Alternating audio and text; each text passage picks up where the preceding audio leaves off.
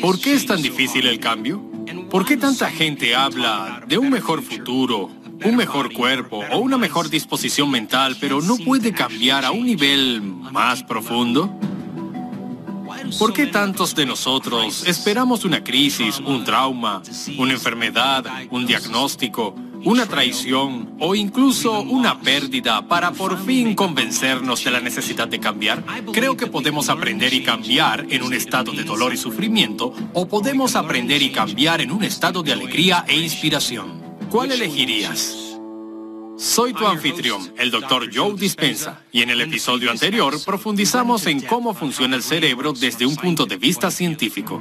Ahora quiero mostrarte cómo el cerebro y el cuerpo reaccionan al cambio y cómo luce ese modelo biológico. Este episodio te ayudará a entender la parte fundamental de lo que significa volverse supernatural, para que tú, que me estás viendo, puedas pasar del dolor del ayer a la dicha de un nuevo futuro.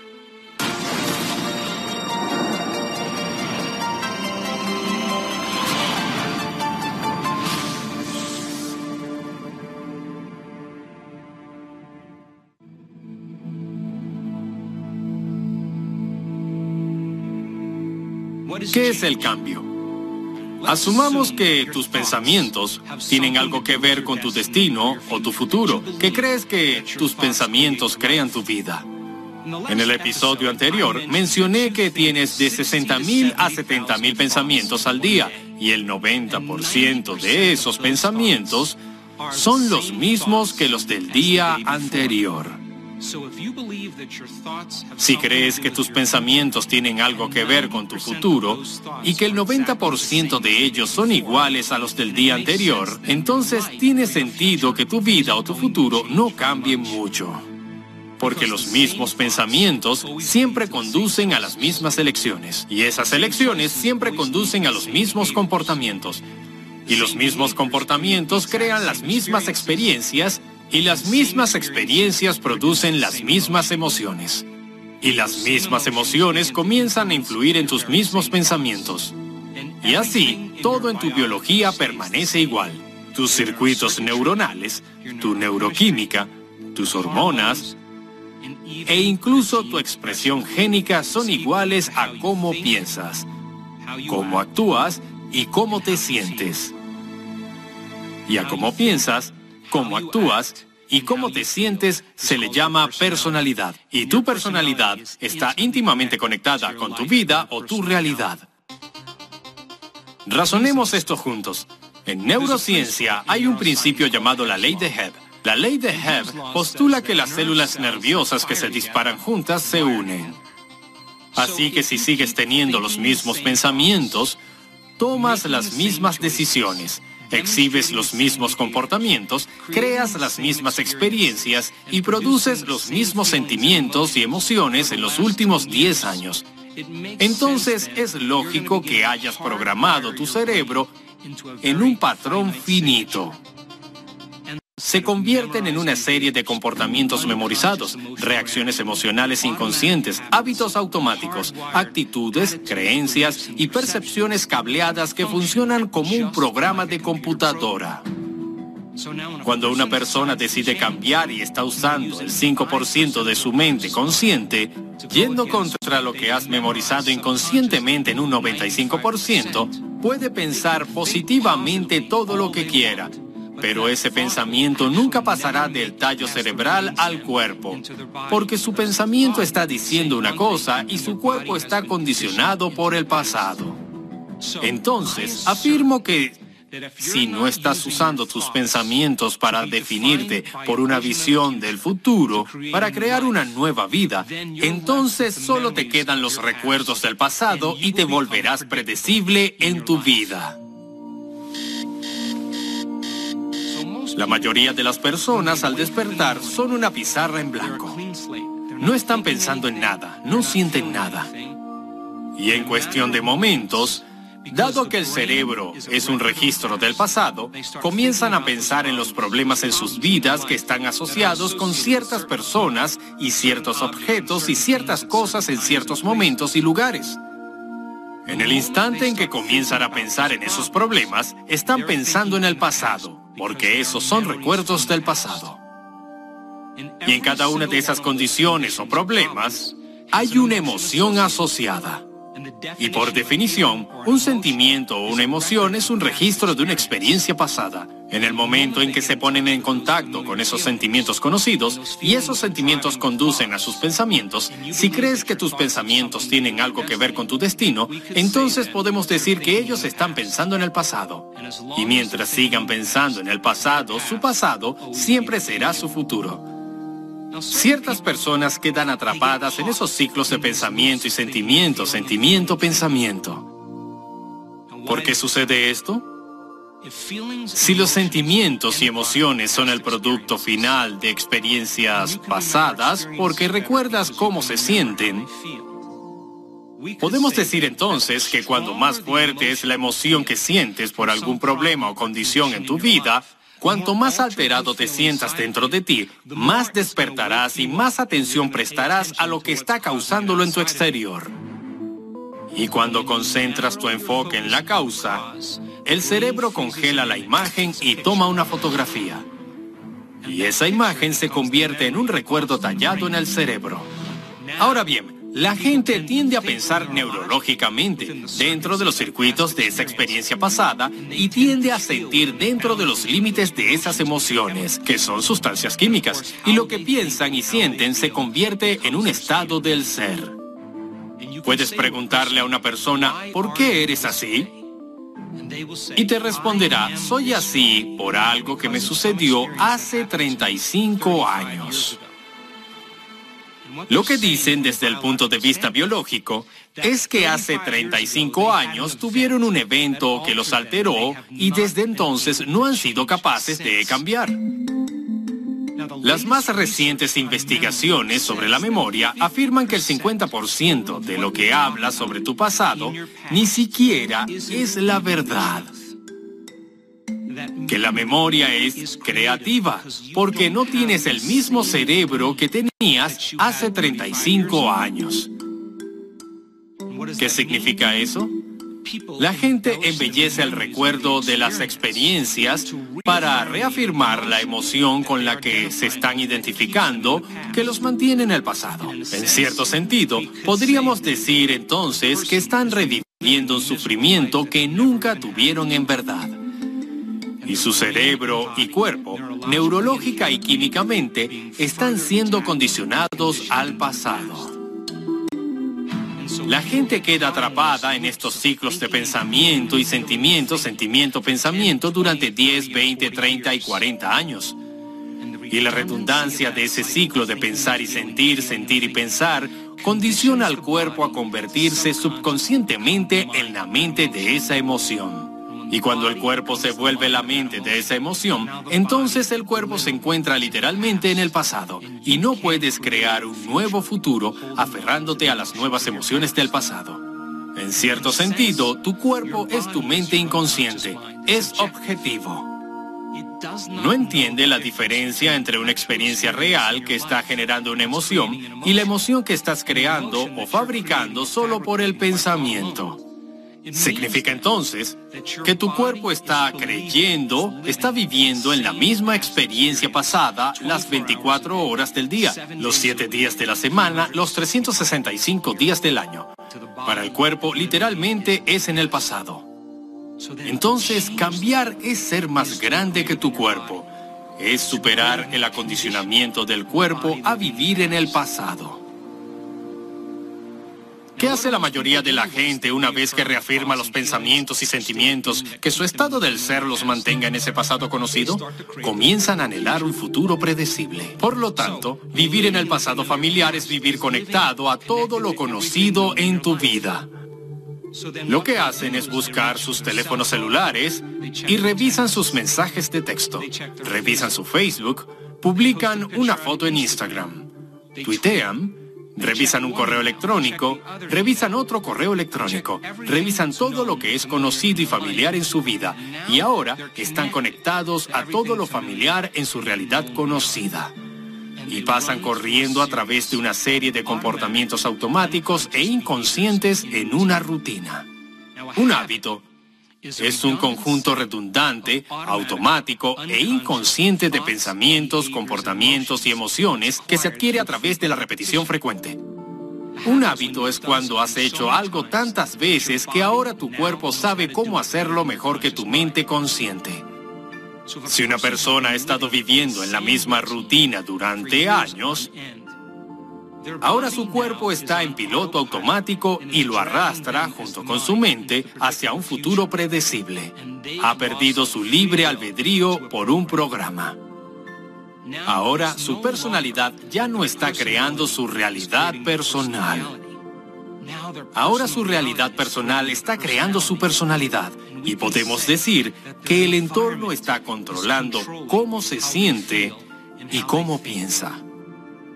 Entonces le preguntas, ¿por qué estás tan molesto hoy? Y te dirá, estoy molesto por cierta persona o cosa en mi vida.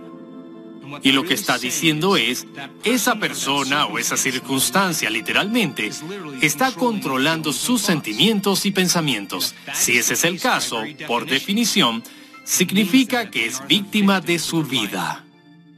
Y ese es el programa inconsciente por el que vive. Entonces, para que puedas cambiar, tendrás que superar las condiciones en tu entorno. Y todos los grandes de la historia sabían esto. Creían en un futuro que tenían tan vivo en su mente que comenzaron a vivir como si ese futuro estuviera sucediendo en el presente y sus cerebros eran idénticos al que tenemos tú y yo. Entonces, solo cambiando las condiciones en tu entorno, cambiarán las situaciones y circunstancias en tu mundo. Mientras sigas sin crear nada nuevo en tu vida, cada persona, cada cosa que se refleja en tu cerebro es también una experiencia con una emoción conectada. Y podemos decir entonces que cuando estás pensando igual que tu entorno, sigues reafirmando y creando el mismo entorno. Finalmente, para cambiar hay que superar el tiempo. Y si una persona vive en el pasado familiar, a eso se le llama lo conocido. Si viven en el futuro predecible, a eso se le llama lo conocido. Y cambiar es ir más allá de los programas del futuro y del condicionamiento del pasado e instalarse en el punto perfecto del momento presente generoso. Eso significa que debes superar esa línea de tiempo y hay una habilidad y una fórmula que le enseña a las personas a superar sus cuerpos, superar las condiciones de su entorno y superar al tiempo. Así que, para que puedas cambiar, tendrás que cruzar un río. Y la parte más difícil del cambio es no tomar la misma decisión que tomaste el día anterior.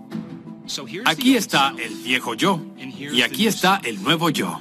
Y en el momento que decidas hacer una elección diferente o hacer algo de forma diferente, habrás entrado en ese río de cambio y prepárate, porque te sentirás incómodo. Se sentirá desconocido. Habrá cierta incertidumbre. Habrá incógnitas. Y lo más importante, no podrás predecir el siguiente momento. Piénsalo. Acabo de decir que para cambiar tienes que superar a tu cuerpo. Y la redundancia de pensar y sentir y sentir y pensar condiciona al cuerpo al pasado. El cuerpo ha sido entrenado para aferrarse a lo que sabe y ahora lo estás llevando hacia lo desconocido. Y el cuerpo dice, no me gusta esto, no puedo predecir el futuro. Y el cuerpo comienza a influir en nuestros pensamientos. De repente, comenzamos a tener esas subvocalizaciones, esa charla en nuestra mente, esas voces que nos dicen, empieza mañana, nunca cambiarás. Te pareces demasiado a tu madre. Es culpa de tu ex. Es culpa de tu jefe. Esto no se siente bien.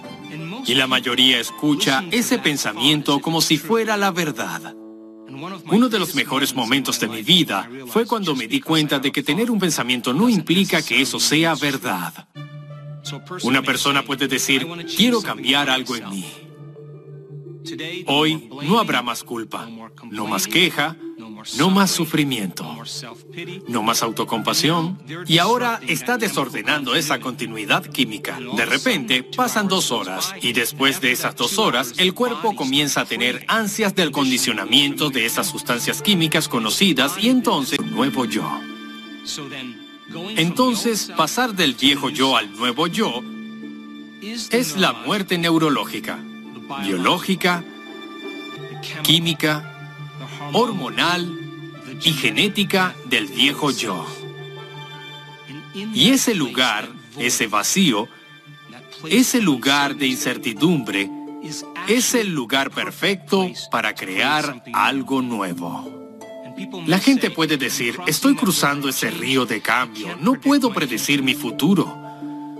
Y la respuesta es, la mejor manera de predecir tu futuro es creándolo. ¿Qué pensamientos quieres activar y programar en tu cerebro y darle tu atención? ¿Qué comportamientos quieres demostrar en un día, en una vida?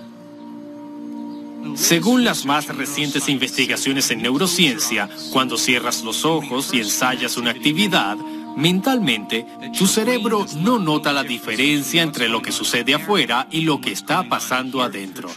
Si de verdad estás presente, empiezas a instalar el hardware neurológico en tu cerebro para que parezca que ya lo hiciste. Ahora tu cerebro ya no es un registro del pasado. Ahora es literalmente un mapa del futuro. Estás preparando tu cerebro para el futuro. Y si sigues haciéndolo una y otra vez, activando y programando, ese hardware se convertirá en software. Y quién sabe, podrías comenzar a actuar como una persona próspera. Podrías empezar a pensar que eres saludable. ¿Por qué? Porque instalaste esos circuitos.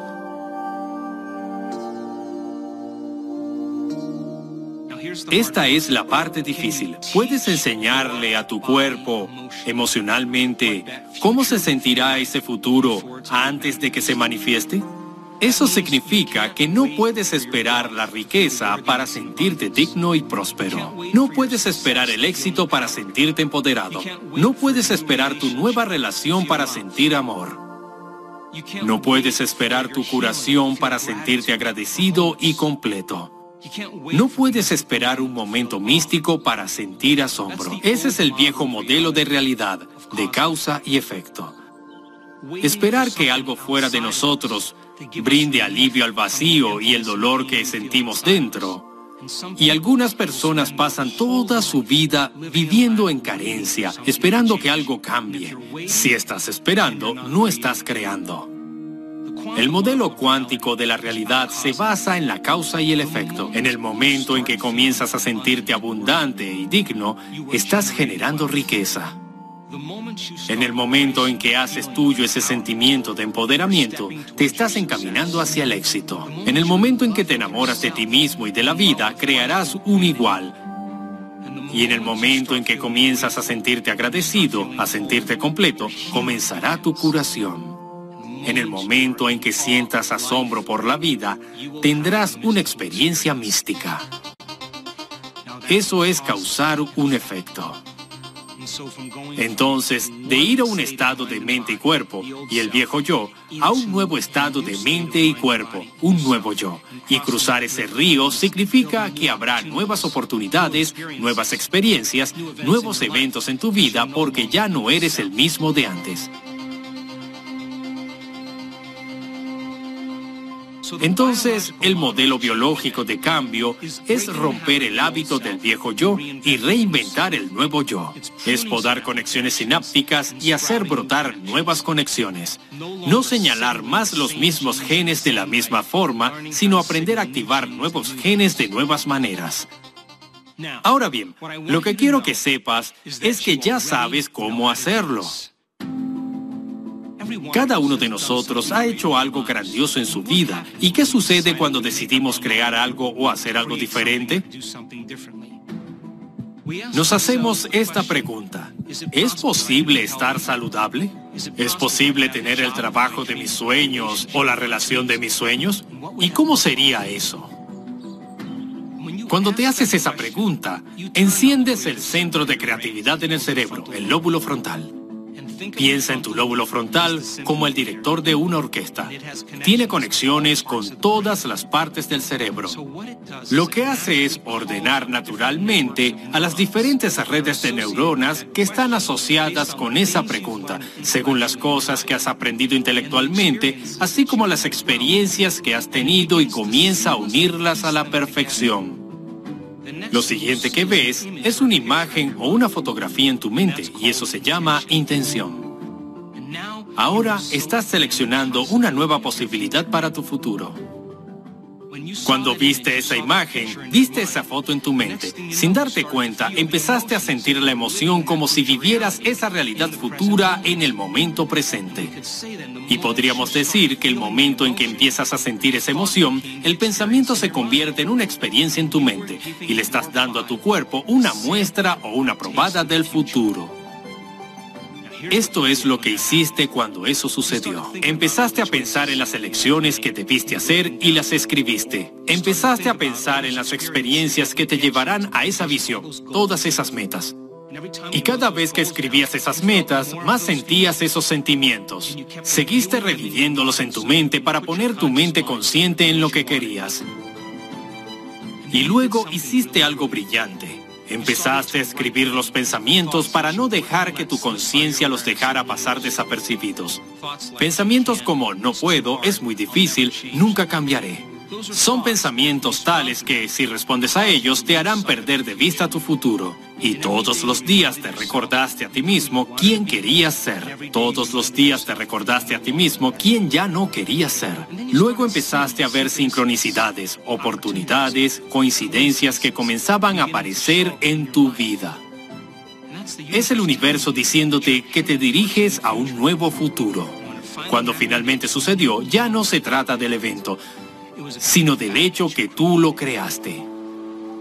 Y el efecto secundario de todo eso es volverse más completo, más presente, más amoroso, porque ahora estamos viviendo la vida con menos carencias.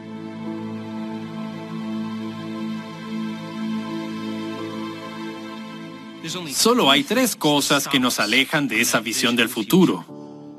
El cuerpo, el entorno y el tiempo. Número uno, el cuerpo.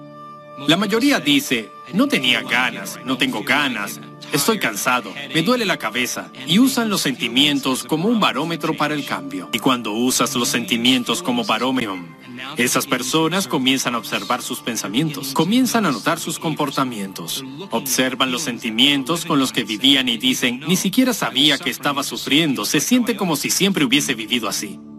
El acto de observar ese estado de mente y cuerpo significa que ya no son el programa, ahora son la conciencia que observa el programa. Y ese es el primer paso para cambiar.